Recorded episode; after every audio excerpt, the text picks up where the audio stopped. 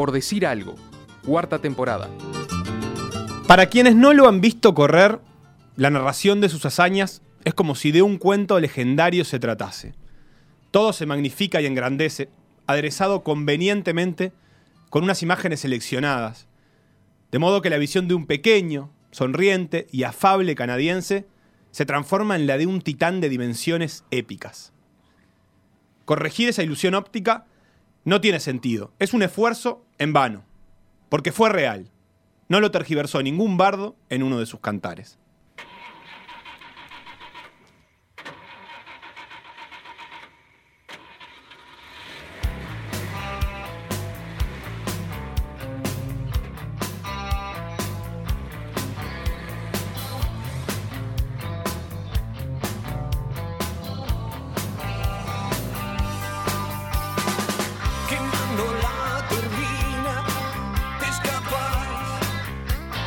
Prendimos los motores de este elogio de la derrota, más literal que nunca, Sebastián. ¿Qué nos leíste? Un pedacito de una columna homenaje que escribió José Miguel Vinuesa en el- un sitio que se llama Soy Motor. Lindos nombres tiene el, el mundo del automovilismo, tiene de las mejores palabras eh, guardadas en su, en su vocabulario y palabras que solo se pueden usar en el automovilismo, ¿no? Por ejemplo. Escudería, Ajá. monoplaza, Ajá. eh, Alerón trasero. Alerón trasero. Pero tienen un par de, de palabras interesantes, interesantes. Y muchos sitios que se llaman Soy Motor, Pasión de Rueda, Tuerca. eh, Tuerca, muchas cosas con referencias al automovilismo. Sí, aguantame la bujía. ¿No? ¿Es una mura joven eso? o qué es? Podría ir, sí. Tuerca. O sea, todos los cuplés de, de autos. Ahí va. Bien, y la, la columna hablaba, y, y vamos a hablar hoy de Gilles Villeneuve, eh, sobre quien pesan varios de los calificativos que lo convierten en una leyenda de la Fórmula 1, a pesar de no haber ganado nunca el campeonato de Fórmula 1. Un elogio de la derrota de Manuel, un tipo que no logró ganar, ser campeón, sí ganó grandes premios. Pero es digno de elogio igual. Es lindo porque las razones por las que no pudo ganar un poco lo exceden y la forma en que, en que piloteaba, este, la forma también en que era fuera de la pista, la escudería para la que corría, ¿por qué no? Porque Ferrari tiene todo su aura. Hicieron de, de Gilles la máxima leyenda de la Fórmula 1 que nunca tuvo su campeonato. Está Schumacher, está Senna, Fangio, todos esos son los grandes campeones. Eh, pero este es el campeón sin corona, si vos Es Holanda. es, es Holanda, es Holanda eh, con más accidentes de tránsito. Eh, ha habido varios, está Stirling Moss, que es el, el piloto que ganó más carreras sin llegar a ganar un, un campeonato mundial. Ajá. Está el sueco Peterson o Peterson, que se prendió fuego este, eh, en, en la pista, pero que era merecedor también algún día de algún elogio de la derrota. Pero Gilles Villeneuve es el que cautivó eh, a, a todos los espectadores. ¿Lo tienen a Gilles Villeneuve? La verdad es que más de nombre que otra cosa. Lo tenemos capaz Me que lo más... cruzo por la calle, por ejemplo, acá por la Plaza Independencia y no, no lo saludo. Mm. ¿Está vivo? No, está muerto. Ah, está. Por eso no lo saludaste. sería... Sí, sí, sí. A menos que si sea Bruce Willis, ¿Por qué no? en sexto sentido no debería saludarlo ni siquiera verlo. Eh, Gilles, capaz que nos acordamos más del hijo, de Jax. Jack. Jax. ¿A qué se Que dedicaba? sí fue campeón del mundo de Fórmula 1. Ah. Allá por el 97. Es un apellido ilustre. en la- Sí, a el- partir de él, de todas maneras. ¿De, de Gilles o de De Jack? Gilles. De Claro, Gilles. de Gilles. Eh, él metió. Después metió a su hermano a meter un par de carreras. que se llama Jax. Y su hijo, obviamente, eh, terminó siendo un piloto de Fórmula 1 campeón. Pero Gilles no, no viene de tradición familiar de automovilismo. Nació en Canadá, en la parte francesa de Quebec. Quebec, cuando te bec. Y eh, si bien nació en el, en el 50, él este, durante un tiempo quiso hacer creer al mundo que había nacido en el 52. ¿Por qué? Porque de hecho Gilles llegó tarde a la Fórmula 1, casi de casualidad, en, en 1977, y necesitaba hacerle creer a la Tenía gente o 27 o 25 años. que tenía un poco menos, como que todavía tenía para tirar un poco más en la Fórmula 1, entonces medio que soltó la idea de que en realidad él era del 52, pero que eh, no sé qué. Eh, no, parece estar bastante acreditado ya a esta altura que es del 50, por más que, que lo intentó. O sea, con, Gilles- con 27 debutó en la Fórmula 1. Claro, ¿por qué? Porque Gilles creció en la nieve de Quebec. Y la, la nieve de Quebec es como la de Belvedere, pero, pero nieve, en vez de granizo. Durante la adolescencia descubrió pasión por la velocidad y nieve más velocidad, Avalancha. avalancha, pero si le pones eh, metal, se arma una moto de Ah, nieve. sí. Y eso fue lo que hizo Gilles. Aprendió a manejar, curiosamente, en un vehículo sin ruedas. Sí, la moto moto de de nieve. nieve tiene. Poco de moto. Em, ¿Qué tiene? Es como una moto un de agua esquí. adaptada a la nieve. Bueno, está bien, un Eh, esquí con que- una moto arriba. Eh, tendrá un nombre probablemente, supongo yo. Alguien le habrá puesto un nombre a los patines de la moto de nieve. eh, Sí. Como la de los trineos de, Claro. de Jamaica bajo cero, etcétera. Pero Eso- giran así. al- No, no, no, no, no. ¿No gira? ¿Al No, no, efecto no. tanque de guerra? No, no, estas no. Ajá. Estas son más como patines. Ah, bien. como mirá. patines de hielo, como los de Sí, sí, sí. los patinadores de hielo, puntualmente. Bien. Eran este, rápidas estas motos, más de 100 kilómetros por hora, y eh, claro, requerían una destreza para controlarlos muy fina, porque es un terreno muy resbaladizo la, la nieve, eh, donde el agarre de la moto a esa velocidad era este, eh, complicado. Así que Gilles, que nunca fue campeón del mundo en la Fórmula 1, sí fue campeón del mundo en motos de nieve. Buah, un deporte que competían quiénes. Él y unos amigos, Claro. supongo yo, pero la cosa es que en el 74 eh, fue campeón del World Championship Snowmobile Derby, que era el campeonato mundial de moto de nieve. Gol. Eh, y la historia va a decir que ese control de- que va a tener sobre el coche, que va a fascinar al mundo del automovilismo, viene de, de esta época de piloto de moto de nieve. Todo muy hollywoodense por Todo ahora. muy hollywoodense. Eh, y te agrego otra más hollywoodense, porque Sí. esto está emparentado con la historia de- del surf y de la patineta. ¿Qué Ajá. hacía eh, Gilles cuando no había nieve en Quebec? Bueno, dijo, "Ta, yo quiero seguir compitiendo, ahora no hay nieve. Bueno, voy a aprender a manejar. Este, y se las ingenió para anotarse en una escuela de conductores. Eh, Viste que a veces dicen que, que- que la historia de la patineta y del surf están como relacionadas, pues decían, bueno, cuando no hay agua le ponemos una rueda a la patineta y hacemos como que surfamos en la tabla, pero sin agua. Y e- esto es un poco lo que hizo, eh, lo que hizo Gilles, que empezó a competir en, categorías menores del, automovilismo americano. Eh, también le fue bien, ganó algunos torneos en la, en la Fórmula Atlantic, eh, pero bueno, Gilles no tenía... no tenía padrino en el automovilismo, no tenía plata, no venía de una familia de pilotos y encima Canadá no tenía no tiene tradición de Fórmula 1, de pilotos. Este, casi no hay ningún canadiense que haya competido que no se llame Villeneuve, digamos. Este, la mitad son Villeneuve y la otra mitad apenas pasaron por ahí. Eh, de hecho, tienen el, triste honor de tener a un competidor que fue de- el único descalificado de la historia de los Gran Premios porque era demasiado lento. Le dijeron, vos, loco, Al Pierce, Estás, estás molestando. basta, correte a un costado. Anda al carril de la derecha. Claro, claro, claro. Así que eh, tuvo su último golpe de suerte, eh, su único, y capaz que su último golpe de suerte, que James Hunt, no sé si lo tienen, un, un piloto de estrella, de elite, eh, comparable a un Cristiano Ronaldo capaz de la época, porque en, en los 70 estamos hablando de pilotos que eran eh, estrellas, casi de rock. eh, tenían drogas, alcohol, mujeres, Fórmula 1. Otra época. Excesos. Excesos, pero, pero viviendo como, como, como playboys, como un Isidorito, un Isidoro en realidad, Isidorito no, Isidoro Cañones. Eh, James Hunt se fue a participar eh, de una carrera en la que, en la que iba a estar este, Villeneuve eh, para sentir el desafío, simplemente para tomarlo como un reto. Eh, James Hunt fue, lo vio, quedó fascinado y apenas terminó la carrera llamó al jefe de McLaren, que era la escudería donde él corría, y le dijo que había visto un pibe que controlaba el auto como nunca, que doblaba la velocidad del rayo, que estaba siempre de punto de chocar con los muros, pero que nunca chocaba. Opa. Y así fue que Gilles consiguió la entrada a la Fórmula 1.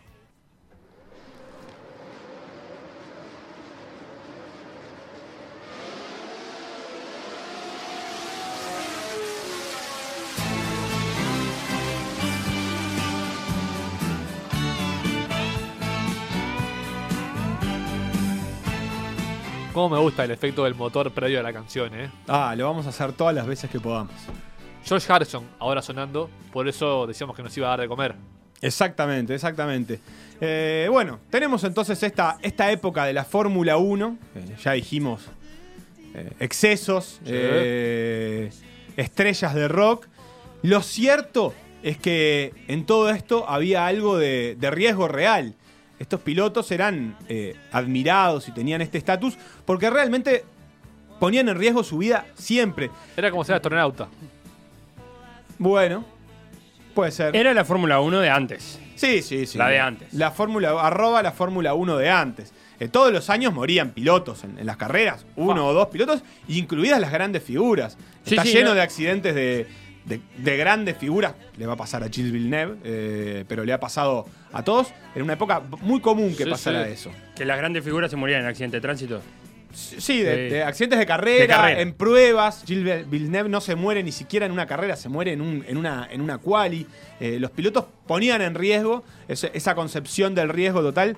eh, va a ir cambiando después. Sí, eh, cambia el trazado, cambia la seguridad de los autos, ¿no? Absolutamente. Cambia un montón de cosas. pasaron después de, de Senna quizás fue el último grande que murió ahí, después pasaron muchísimos años sin accidentes mortales en la Fórmula 1, pero en esa época era común y en ese contexto es que llega Villeneuve a la Fórmula 1 y llega a McLaren.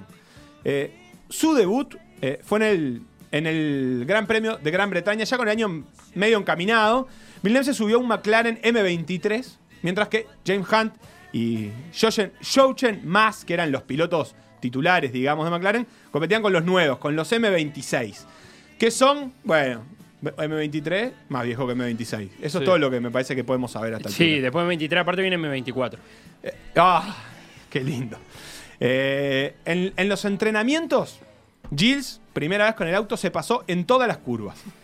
Hacía la. la- la- No el ponía bien circuito, el señalero. Se pasaba en todas las curvas. Eh, hazme reír del campeonato. La gente hacía chistes sobre eh, lo malo que era. Se reían incluso de Hunt y de McLaren, diciéndole, vos, mirá lo que trajiste 27 años de Canadá, este loco, sabe nada. Pero Villeneuve tenía un plan. Y cada vez que se salía de, la pista le mostraba exactamente dónde estaba el límite. Hasta dónde podía llevar el auto. En cuanto dio una vuelta completa sin equivocarse, logró el mejor noveno, el noveno mejor tiempo del fin de semana, mientras Mas, que era su compañero, eh, salía 11, por ejemplo, con el coche nuevo. Ah, En la carrera se adjudicó ese mismo fin de semana la quinta vuelta más rápida y habría llegado incluso a puntuar, si no ser porque tuvo que parar al, al ver que el indicador de temperatura del auto estaba subiendo, tuvo que parar, pero él no estaba llevando el auto al límite. Lo que pasó fue que el indicador se rompió, No te puedo creer que se te rompa la lucecita. se prendía rojo Claro, y no. pasaba nada. Pero cuando el equipo se dio cuenta, eh, Villeneuve ya había perdido dos vueltas en, en boxes y cualquier posibilidad de, de punto se le había escapado. Pero no pasó desapercibido eso. Ese sería el estilo de siempre de Villeneuve. Todo al límite, pero sin pasarse nunca. A Gilles lo único que le importó siempre fue rápido. Rápido y al límite. Ese era, eh, no sé si era su lema, pero podría haberlo sido. Eh, la cuestión es que eh, eso no, no lo, rápido al límite y tuvo algún accidente. Hay que decirlo. Por ejemplo, en su segunda carrera con Ferrari, eh, despedazó el coche y los pedazos que cayeron mataron a dos personas que estaban en el público. Y él no se despedazó. Él se quedó sentadito en lo que quedó del coche en la pista increíblemente. Eh, así que rápido al límite, casi nunca lo rompía en términos de fundir el auto, de, de dejarlo muerto. Aunque chocaba, hay que, hay que ser un poco sincero. Pero bueno, McLaren no le garantizó otra temporada luego de esa carrera y Gilles no siguió y ahí sí apareció este, el color rojo que ya no abandonaría, abandonaría nunca más, que es el de Ferrari. eh, que es donde lo tenemos que tener asociado siempre. Este, él se había quedado sin competir en varios gran- grandes premios, pero Enzo Ferrari, que ya era muy viejo, eh, lo vio y se enamoró de este Gilles, que para él eh, era la única escudería que venía del inicio de la Fórmula 1. Ferrari, para él representaba todo lo viejo de la Fórmula 1, todo lo de el piloto que controla el auto, el auto es un motor con ruedas eh, y, nada más, y hay que llevarlo para adelante. Y Ferrari eh, se enamoró. Para algunos lo acusaron de que directamente estaba loco, de que metía a un piloto sin experiencia. De hecho, fue el último piloto que contrató Ferrari sin experiencia en, en Fórmula 1, fue Villeneuve. Eh, pasó el tiempo y le robó el corazón a, todos los aficionados italianos, gracias a su forma de pilotear, a su pasión y a que llevaba, que daba todo en la carrera, como si realmente se estuviese jugando el título.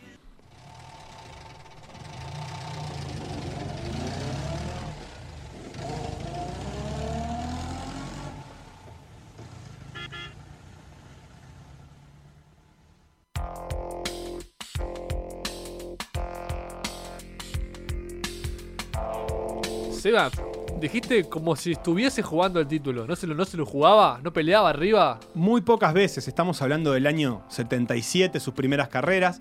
Eh, En el 79, eh, todavía un piloto de Ferrari este, pudo ganar eh, el campeonato. eh, Pero no él, Jody. Scheckter fue, era, era el piloto de, de Ferrari. Fue el último piloto de Ferrari que ganó en 25 años, si no me equivoco. Este, 21 años que hasta que volvió a ganar Schumacher. O sea que Ferrari iba a entrar en una racha mala y Gilles en ese contexto peleaba muy poco el campeonato en realidad, en este mismo contexto de un, Ferrari complicado. Ese 79, eh, Gilles Villeneuve le cuidó la espalda a Jody Scheckter todo el campeonato. Tuvo la misma cantidad de victorias, tuvo más segundos puestos y tuvo más podios que Jody Scheckter. Pero lo llevó de la mano hasta el título porque era muy respetuoso de la jerarquía del equipo. Se quedó a cuatro puntos del campeonato. Y hasta ahí llegó. Pero se guardó algunas de las carreras que, que hacen que lo hayan. que muchos lo consideran el mejor piloto, por lo menos en términos de control del auto de todos los tiempos. En Nueva York, en Watkins Glen, que es de donde estaban sacados los sonidos eh, reales de la canción de George Harrison, eh, cayó mucha lluvia. Esto es 1979. ¿Tá? Los Sí. pilotos empezaron a salir a probar los autos, eh, porque iba a tener- iban a tener que competir en mojado. Estamos hablando de una época muy conflictiva, donde los grandes premios se suspendían poco, realmente se ponía en riesgo la vida de, de los pilotos. Eh, salieron varios a probar, salieron a probar los autos. Eh, Villeneuve eh, fue uno de ellos, y en determinado momento la gente, los periodistas, los corredores, se empezaron a acercar a la pista para ver lo que estaba pasando. Eh, Villeneuve iba como un rayo, corregía las trayectorias, incluso en las rectas. El auto iba tan rápido y en un coso tan resbaladizo que volanteaba en esos momentos, cosa que es bastante peligrosa. Eh, se acercaron otros pilotos ya consagrados a ver qué era lo que pasaba. Entre ellos, Jody Scheckter, que se bajó de su auto orgulloso, este que iba a ser campeón ese mismo Anduve año. bien, dijo Jody. Anduve bien. Dice, va a decir después. eh, tuve miedo de lo rápido que iba, va a decir Jody Scheckter de sí mismo. Se bajó a ver los tiempos y él aparecía segundo. Y Villeneuve estaba primero 11 segundos por Uh, arriba de él. disparate. Eh, con estas cosas es que Villeneuve se fue ganando el, el respeto y el mote. Los dos apodos que lo, que lo van a atravesar en su carrera. El campeón sin corona y el otro que era el príncipe de la destrucción. Qué lindo, me gusta el príncipe de la destrucción. Como una especie de Ozzy Osbourne de- del automovilismo. Eh, Gilles era amado por Enzo Ferrari, pero también le decía que era una porquería el auto que le estaba dando. Se lo dijo varias veces y un poco a Enzo le gustaba que le dijera eso, que lo, que lo enfrentara. Eh, incluso le llegó a decir y, a decirlo públicamente que ese auto era inmanejable, que prefería manejar sus viejos autos de la Fórmula Atlantic que subirse a eso. Eh, y algo de razón tenía. Pasaron estos 21 años hasta que después Schumacher eh, logró campeonar nuevamente con un Ferrari, porque Ferrari no se adaptaba a la nueva Fórmula 1, a la de la aero- aerodinámica, a la de que no solo era el motor, sino que había otras cosas importantes que tener en cuenta. Eso para, para Ferrari era impensable. La otra anécdota de esa primera época, esas épocas, eh, en Jarama, en Madrid, eh, Gilles Villeneuve empieza a correr.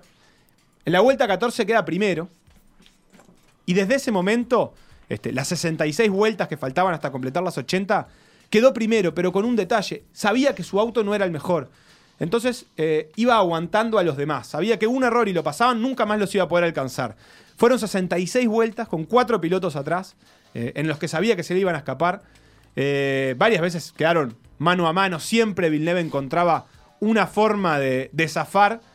Y llegaron los primeros cinco de ese Gran Premio Fórmula 1 separados por un segundo 20. Pe. Lo- es el final más apretado, eh, sobre todo por la cantidad de autos. Ha habido finales más apretados entre dos pilotos, pero entre tantos autos de la historia de la Fórmula 1, porque Villeneuve armó un trencito y fue cubriendo cada hueco durante toda la carrera. Incluso cuando uno lee de, de Villeneuve, le da- parece que le gustaban más esas cosas, eh, como estas anécdotas que vamos contando, que la carrera abierta por sí misma.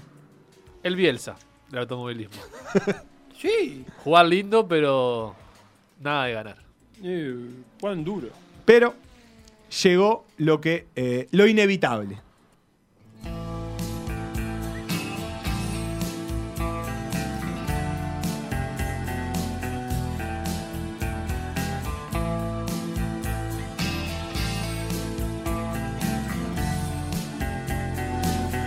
Y bueno, lo inevitable ya hemos dicho que es que se parta el dios, me pobre Gilles. Venía rápido, muy rápido y se le soltó un patín, dice esta canción, eh, etiqueta negra. Al que era el rey de esta jungla se le soltó un patín. No sé si habla de Villeneuve, me parece que no, pero perfectamente podría hablar eh, de él. Llegó 1982. Había debutado en el 77 con, dos, con tres carreras. O sea que en realidad va a completar apenas cuatro años eh, de verdad en, en la, en la Fórmula 1. Eh, y perdió, más que perdió, cuando llega el accidente fatal, llega un poco como en la ley de Villeneuve. Primero, San Marino, eh, circuito bastante icónico de, de la Fórmula 1, eh, donde una carrera relativamente intrascendente. Imola. Exactamente. Villeneuve pasó al frente en la, en la vuelta 44, eh, ya avanzada la carrera, queda primero. A la otra vuelta, Pironi, Didier Pironi, se pone segundo, era su compañero de equipo, eran el 1-2 de Ferrari. Eh, entonces, Ferrari da la orden, era, una época que, los motores eh, consumían mucho combustible, entonces les dice, bueno, vayan despacio. En la última vuelta les muestra el cartel de que ya estando asegurada la carrera, fueran despacio. Villeneuve se confía y Pironi lo pasa. Lo pasa por afuera aprovechando que Gilles marchaba confiado y termina sacándole la victoria. Estamos hablando de que Villeneuve va a ganar seis carreras en, su historia. O sea que imagínate que, que te saquen una, una victoria, era bastante. Eh, la polémica se instaló enseguida. Eh, cuando subieron al podio, Villeneuve está desencajado, no lo quiere ni mirar, no lo quiere saludar. El otro ni se inmuta, Pironi no le da pelota. Eh, tuvieron que reunirse, tuvieron que tratar de, amigarlos. Todo el equipo de Ferrari eh, destinado a ver si podía arreglar esa situación eh, en el año que parecía que Ferrari podía finalmente volver a ganar el título. Villeneuve dijo, si te ponen la señal de espacio, significa que debes mantener tu posición. Así ha sido siempre desde que estoy en Ferrari. Estaba ofendidísimo Gilles. Desde aquel día entonces no se, no se hablaron mucho y llegó eh, el Gran Premio de Bélgica. Eh, 8 de mayo. eh, y Gilles Villeneuve venía atrás de Pironi. En, en los tiempos. Y estaba envenenado. Estaba, había quedado Claro. marcado y le faltaba un segundo para mejorar el tiempo de, de Pironi. En- venía en una vuelta rápida, vio otro auto que venía adelante de su ex compañero, más, eh, que venía lento, venía ya recorriendo la pista, no, no marcando tiempo. Eh, lo quiso pasar por, la, por afuera. En el momento que lo quiere pasar, ni se inmutó en frenar, eh, Villeneuve estaba envenenado. Moss hace un. Parece como que lo ve venir y, como que quiere dejarle libre el lado que le parece mejor. Los dos van para el mismo lado. Villeneuve se lo lleva puesto y sale volando. No, no queda retenido en el auto. Cae contra, contra el piso. Eh, bueno, Fin de la vida. fin de la vida. No fue exactamente en ese momento. Logró llegar al hospital. Pero la imagen es terrible porque sale volando del auto y cae como una bolsa de papa contra, Increíble. contra la valla. En una quali contra un auto que no estaba andando, o sea, estaba recorriendo, estaba paseando, por así decirlo. Exactamente. Increíble. Eh, Pironi siguió compitiendo, se centró en el campeonato. ¿No se sintió culpable? Algunos dicen que sí. eh, lo cierto es que al poco tiempo, Pironi tuvo un accidente muy parecido contra Prost eh, y perdió. eh, perdió, no, este, chocó y tuvo unas lesiones gravísimas en las piernas que lo retiraron para siempre de la Fórmula 1. Eh, increíblemente ese año le faltaron solo seis, le faltaron seis carreras enteras a Pironi por competir e igual terminó segundo en la anual, mostrando cuál era el potencial de ese año de los autos de Ferrari, que muchos decían que iba a ser el año de Villeneuve finalmente. Pironi tuvo cu- 35 operaciones de reconstrucción de las piernas. Eh, pero me quedo, me quedo un poquito más con la historia de Pironi porque es interesante. Eh, en un momento empezó a probarse eh, eh, para volver y se puso a competir en lancha, como las de Scioli, ¿viste? Sí. Sí. Este, muy rápida, muy a, muy a ras, y se pegó un palo tremendo, obviamente, y se murió. Didier Pironi. Después de 30.000 operaciones, Muy poquito después, su esposa, Caterina, estaba embarazada de mellizos al momento de que, del accidente eh, que le cuesta la vida a Pironi. Y cuando los niños nacieron, la madre, ¿cómo les puso? Gilles y Didier.